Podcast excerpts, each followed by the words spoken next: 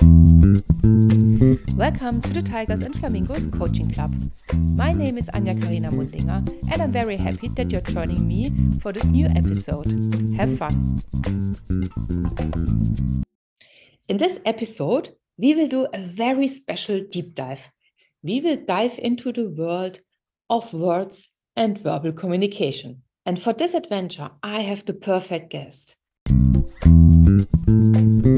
So, a big welcome to Mark Schulz, head of words of True and Good. Mark, the stage is yours. Hi, Anya. It's great to be here. So, yep, I'm Mark Schulz, head of words at True and Good. We're a brand language agency. Uh, what that means is we help businesses and organizations with how they use words.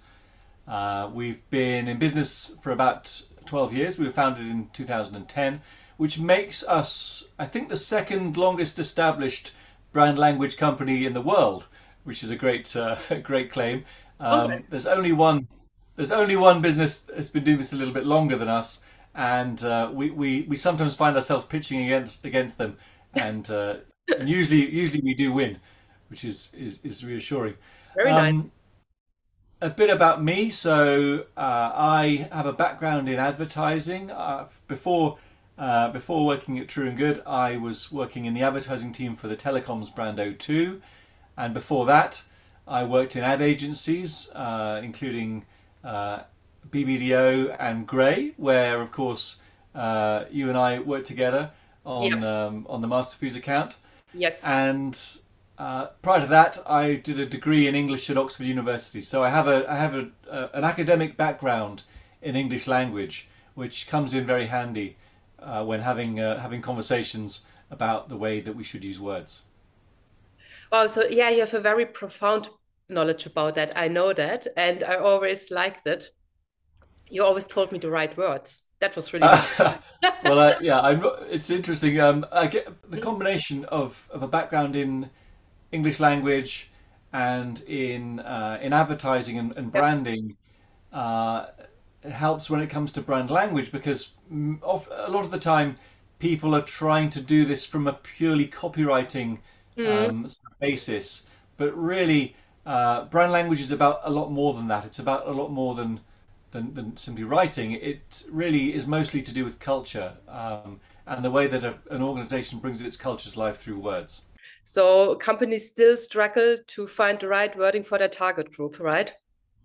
Well, everybody um, uses words. Uh, every every organization needs to use words, and of course, every every leader, every uh, CEO needs to use words, and the words that they're using uh, have an effect both on the individuals they're talking with, and also on on the whole um, audience they're they're hoping to reach, no matter what they do. So, you words really do matter, and to be honest with you, they've been overlooked by most organizations. If you think back to the last um, time you had any official or you know formal training in how to yeah. use words. For most of us, that that's that's not really since um, since school, and actually for something that we need to do so much and that so much of our careers relies on, um, it's surprising we don't invest more in uh, in how we use them.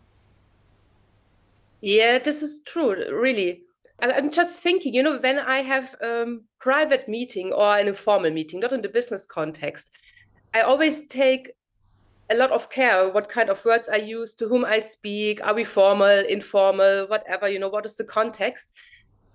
And in a business context, um, I always try to do that. But I see a lot of um, persons and brands in the professional context that are just, I don't know, sometimes very stiff here in the German language, you know, and very formal and not adopting to the current situation, all this informality and the new work and so on.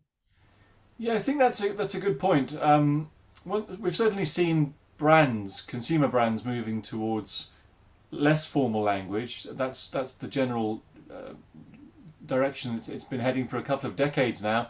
And if you think about the the way that as, as a business culture, most most companies have had to adapt during the pandemic. We have people yeah. working from home. You can see uh, everyone in their natural environments on, on Zoom or Teams. You have the kids running in the background or the pets interrupting yeah. the call. So um, I think this, this, this shift towards a, a less formal culture is has happened. However, businesses haven't always kept up with that. So if you think about the way a lot of leaders are still communicating and a lot of, of, of brands are still communicating, the language has lagged behind in many instances. I don't know if do you, do you see that when you speak to the, the CEOs who come to your training courses? Yeah, um, I think we do not really properly speak about um, language or words or verbal communication, yet we speak a lot about being a role model. And I think uh, the role model is the bigger roof where language uh, belongs to, in my opinion, because the way you behave on a high level position, for example, CEO or vice president or whatever, it's very important that you um, incorporate and embody the culture and that you are an orientation, like the guiding star for your employees. And um, I have see, I see a lot of companies where um, they're really still wearing suits, you know, gray suits, white shirts, and so on, and try to be um, yeah, funny or more sympathetic or more down to earth, and then wearing sneakers. But the language, as you just said, it's still very um, stiff and not adapting to the new environment. This is what I come across. And then I always tell them, hey, it's not wearing sneakers. It's behaving in the way that people want to um, see you at the moment in this new environment. And if you do not match this as a leader, they might not apply to your company, for example. Yeah, yeah, I, I, absolutely. It's about um, presenting a, a, consistent image, a, a, you know, a coherent image that, that really reinforces the culture of the organization. And as you have said, the CEO often sets that that culture. Uh, they set the tone, and the people who work beneath them they tend to follow that. So.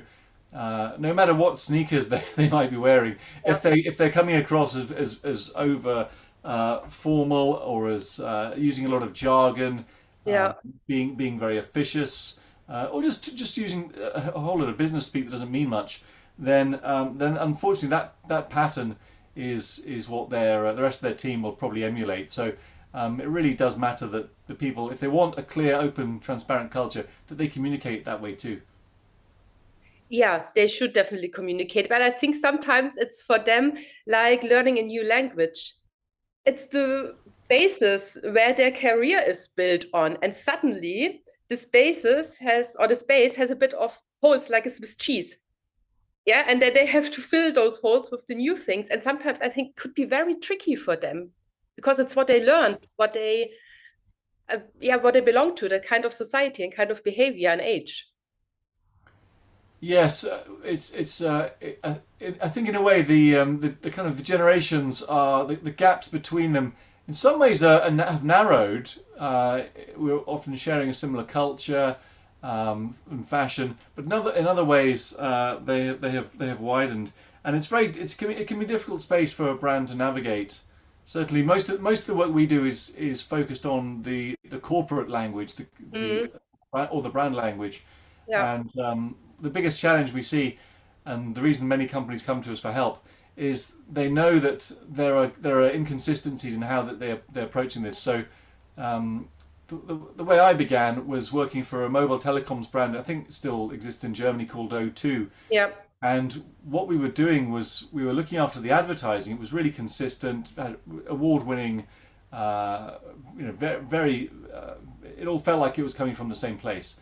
Cool. But then, if you scratch below the surface a little bit, we would, would we would see that elsewhere in the business, customers were receiving messages that were written in a very different way. Usually, they were written in a very clunky, old-fashioned, uh, too too formal way. So um, my thought at that time, this was back in 2007, was if a brand which is as well regarded for its consistency of approach as O2 is is still making such big mistakes and has such a lot of catching up to do in bringing mm. the rest of its language um, up to speed to match its advertising language, then yeah. if, if they have this problem, there must be thousands of, of other businesses with a similar problem. And uh, and that's when I started True and Good. You know, I stumbled upon in the pre research I did for our podcast, I checked out some companies, of course, German companies. Or in the German language, we have the informal du and we have the formal sie. Yeah, in English, it's both you. So it's quite easy. And yeah. I stumbled across um, some job ads. It's a big sign how the company really is. They can give you sneakers for free, they can give you parties, how they write their job ads. I think that's really an indicator how the corporate culture really is. Do you have any kind of advice if you want to attract the new generations? Well, I think you're right that lang- language is often the way that a culture kind of reveals itself, or that the cult, the true culture leaks out. So um, it's fine to install a table football table in, in, in the head office, but if you're if the real culture if, if if the real culture is, is much more corporate and much more suspicious and, and, and less less trusting, then that will come through in in, in over um, over corporate language in job descriptions. So um, we yeah we did a piece of work uh, just uh, last year with um, a, a business that was really struggling with recruitment. They were expanding and they needed to hire a lot of lot of quite young um, many fir- you know first timers uh, in Okay. job roles in a in a retail environment. Uh, but the trouble they had was people were being really turned off by the language of the recruitment advertising. It was just far too formal, far too complex. Uh, the, read, the readability, you know, it, it was not easy to read.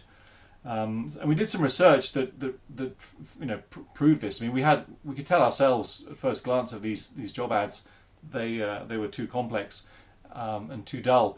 But uh, the research certainly backed that up. We spoke with cus- with with people in the target audience who were well qualified to do the job. I mean, it was a, a pr- Yeah. pretty junior job. It, it, it didn't need a, a great deal of qualifications anyway. Um, and, and simply by rewriting these these ads, uh, we found that we could turn something that was initially very off-putting to the audience into something that they, they really liked and they wanted to apply for. Uh, And by doing that, yeah, now the now the company has no problem. In fact, they have filled all the roles they were hoping to fill. So it's um, it, it does work. So, are they kind of three points that you would like to give as a tip, hint, advice? I think the most important thing when writing is to remember that writing is just uh, it's just speech. You know, it's just speech put down uh, in, in, in, in, in visual form. Yeah. So um, the, the mistake I think many people make is they think of writing as, as a, a completely different discipline.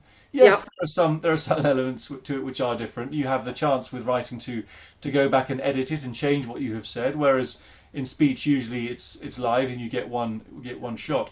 Um, but I think that's that's probably the biggest the biggest difference, and the, the main tip would be to write more like you would speak.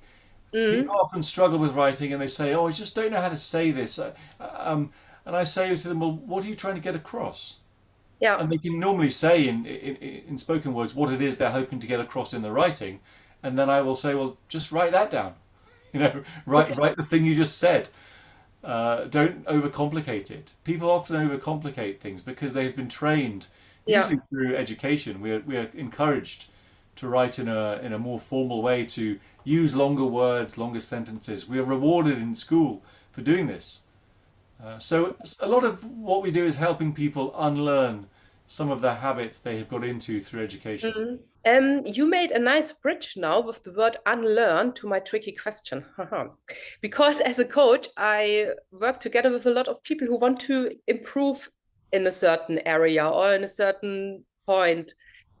And this also means for the brain to unlearn something we have done in our past and to learn something new, you know, to overcome the comfort zone, to go out and grow again. So, and the tricky question is when I have a brand, is a brand like a person? So, can it learn and unlearn things in the brand context, I think you can certainly teach. Uh, well, a, brand a brand is normally brought to life by the behaviours um, of of the people who are looking after or trying trying to look after it, um, and certainly uh, you can you can train help those people change the brand so the brand behaves differently. Um, I mean, one one really interesting thing I think about about the way brands work is that brands um, we it, when we think of brands it's the same area of our brains that is activated as when we're thinking about people. So we do um, as, as people we do process brands and, and, and re- relate to brands in the same way or a similar way to that to which we the, the- to which we, we relate to one another so it does help to think of a brand as, as a person Okay. Um, and I guess this taps into your work that you do with, with, with business leaders when they're thinking about their personal brand. How, do, how does that tend to work for you? Do you have a lot of people coming to you for help with, uh, with changing their personal brand? Not directly uh, changing the personal brand. It's more in the beginning, the rational approach, something is not working. I want to be better in a certain point. And then after some minutes when we talk, we usually get deeper and then we find out, okay, if I change my behavior, if I, you know, which is part of the brand, of course. Yes. Because you cannot not communicate, as we know. Yeah. Then yeah. something else will happen. So it's more uh, on a, I would say, on a hidden level, but which is quite obvious for external persons. Yeah. If you behave in the canteen, usually very pushy, like, oh, I want to be the first in the line or something. And then you change it and you queue up like a normal person does. It's a big difference. Yeah. Yes. Or if you're a pushy leader, you put people under stress and then sometimes they don't deliver according your to your targets or what you want to get from them. And if you're more empathetic, and if you ask, do you have all the information? Can I help you with something more? You know, you can always contact me. That changes a lot. Yes, and it's really disconcerting for people when they see um, other people behaving in an inconsistent way, so in a way that we don't expect or we're not yeah. uh, we're not used to from them. And this is one of the reasons I think that it matters for brands to also behave in a in a consistent way. Uh, so you're getting a similar experience whether you're you're walking into their shop or you're yeah. Calling their head office or you're speaking to one of their representatives in person. You want people. We know we want a consistent experience. Uh, was it was it Jeff Bezos that said the brand is uh, is what people say about you when you're not in the room? Yeah. This idea that um, everything we do, you know, as you say, everything we do communicates. And whether you're a, a leader or you're or, or, you're concerned about the, the communications output, say, of a, of a business, um, all these little signals add up to the overall effect of, of, of what your brand is, uh, and they all need to be carefully managed. Um, too often, I think, certainly uh, when it comes to formal communications, as uh, yeah. you know, professional communications from businesses, they pay a great deal of attention to what the marketing department produces, yeah. but pay a lot less attention to what's happening internally. Um, to, uh, we often think uh, that sometimes the the smallest, the seemingly trivial elements of communication within within a business are the ones that reveal uh, the culture and, and help shape the tone. We call them nooks and crannies, these little things like okay. the sign above the photocopier or the message reminding people to clear up uh, their lunch yep. things when they finish in the canteen. These kinds of things really uh, send strong signals um, and, and mostly they get overlooked. Yeah, definitely. They are always very formal. Uh, in most cases, an imperative. Yeah in our culture, which is something I really do not like. Yeah, we see. Um, we, I've seen quite many times uh, a sign that, that has the, the words in full capitals, yeah. "polite notice," in, in, full in full capitals, very shouty at the uh, at the reader. So um, uh, you know, the, the, you really have to pay attention to all all the um, the touch points, as it were, uh, that are coming sure. across uh, when you're thinking about this kind of work about the touch points yeah when i um when except yeah we have now the thing i have a brand and i want to be a very positive reaction in the brain and i want to be a good friend to my customers. So what do i do with the thing of humor and fun? Because friends are usually people i have fun with that share the kind same of humor with me. So how should I handle that? Well, it, it's important to to be authentic. I mean, that's definitely the case. So, um, if you're a brand uh, and you want to make friends, um, it's it's not all not all brands are, not all brands are funny. Not all brands are naturally funny. And one thing we do see is brands trying to be funnier than they really are or that, than they mm. ought to be. Uh, and this was led, I think, by a very funny brand, um, uh, which I'm sure you know, uh, Innocent Smoothies. So way back at the I think the end of the the last century, um, they started making uh, their packaging really funny. Yeah. Um, it was genuinely amusing, still is, in fact. Um, and a lot of other brands try to copy that, even brands in completely unrelated areas. So we see it a lot in, in food and drink, but uh, you started to see it, uh, you know, coming coming across some energy companies and utilities, insurance firms trying to uh, to show their sense of humor. That's fine if it fits your brand, um, but if it doesn't, and you want to make friends and be friendly, then the best thing to do is simply to be natural. Use natural language. Say things in the way that real people would would say them. Um, yeah. Don't put your your sort of work head on. Many many times, um, people writing inside companies they they put on a, almost a separate head uh, mm. Like I'm now switching from from being the real me to being the yep. corporate me, and this means yep. I have to change my language. It it doesn't. As as consumers, as customers, as as just people out in the world, we really prefer language that's natural, that's that's simple. Um, there's a really great book uh, called Thinking Fast and Slow by yeah. Daniel Kahneman. He is the Nobel uh, Prize winning um, psychologist and economist. Yep uh, behind, behind some of the great work into System 1 and System 2 thinking. And I think it's chapter 5 where he writes about um, all this evidence that people actually trust and like uh, people and, and, and, brands that communicate in, in, a, in a simple, clear way. Mm. Uh, you know, this is this is a way to build to build trust and and, and, build um, favorability. So that's uh, you know, and that taps into the idea of, of, of writing things like you would say them being natural. So that's the number one bit of advice. So, um, while we are talking here now, let's imagine the following situation. I have one of my customers coming to me and saying, Anya, you had this nice podcast with Mark, and I listened to it very deeply and I learned a lot. But one thing was missing. Whom would you recommend as a role model for doing it best? Like CEO, corporate culture, verbal communication, personal branding, company branding. What would be your mega star?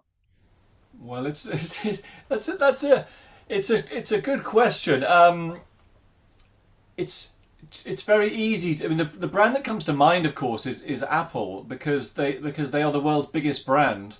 Okay. Uh, so clearly they have done they have done something right.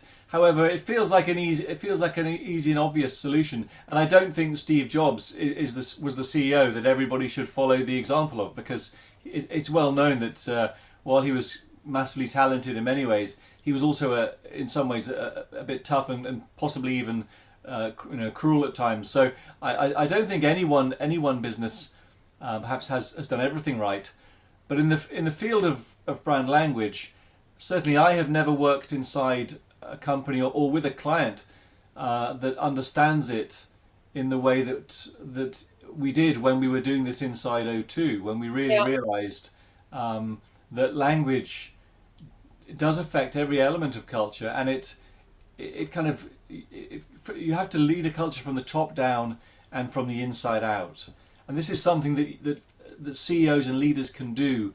Yeah. Uh, and that words can, language can, and the way they use words can help them to do um, in a way that visual communication alone, or architecture, uh, or furniture, um, or, or, even the, the, way they act, can't necessarily um, achieve. So that's that that's that's where I've seen it working really well. Um, too often at the moment, in the field of brand language, it's still seen as as just an add-on, as just a, a veneer at the end, something that the marketing team needs to look after. Okay. And really, yeah, it, it doesn't belong. You know, it, it, yes, it belongs there, but it belongs in the whole organization, in HR, in internal communication, um, in the operations area, everywhere in in, in a business, um, and that's that that's something that uh, you know still isn't really well understood. Okay, so. Um... I like that you uh, took the example of Apple, but I think Apple, I agree, is also a special case because Steve Jobs was the founder at one point. So he had he had this special role within the company and he could do some things which external CEOs could not do like he did. I think he was a freak and very hard to people as well, but he was Steve Jobs, the founder. So mm. it's a special case. Uh, maybe it's easier for a regular company as a role model just to say that break up the silos because marketing is usually seen um, i think unfortunately still as something yeah they talk to the customers they know what they want and then they put some kind of gloss over everything right yeah i think that one of the problems is as companies get bigger they have to find ways to manage themselves, and usually this what we call the, you know the silo way of working is Yeah. is, the, is the default um, model that they revert to, uh, and this, this this creates it just creates gaps in the culture where we have uh, you have a CEO, then you have whoever the, their direct reports are. Each of these people tends to then manage a, manage a division, and and this is this this often leads to a lack of, of joined upness. Um, One of the reasons that things worked so well inside O2 was the brand was really at the heart of the organisation. We we very much followed um, Rita Clifton's idea, the the strategist Rita Clifton, that uh, the brand should be the organising principle Yeah. of the whole of the whole business. So it's not just a visual thing that the advertising people worry about. It is Okay. it is uh, and this I guess in a way this links with the idea of purpose. So Yeah. the idea of brands having a purpose. It's a, it's very popular now, um, uh, which as it sh- you know as, as it should be. There's there are some uh, some critics and there are some um, so, you know some weaknesses in, in, in, the, in the purposes that businesses occasionally come up with. Yeah. It's important that the purpose is is credible and, and relates to the product or the service they offer. I think Yeah. too often the purpose is is now becoming very you know very very um, abstract.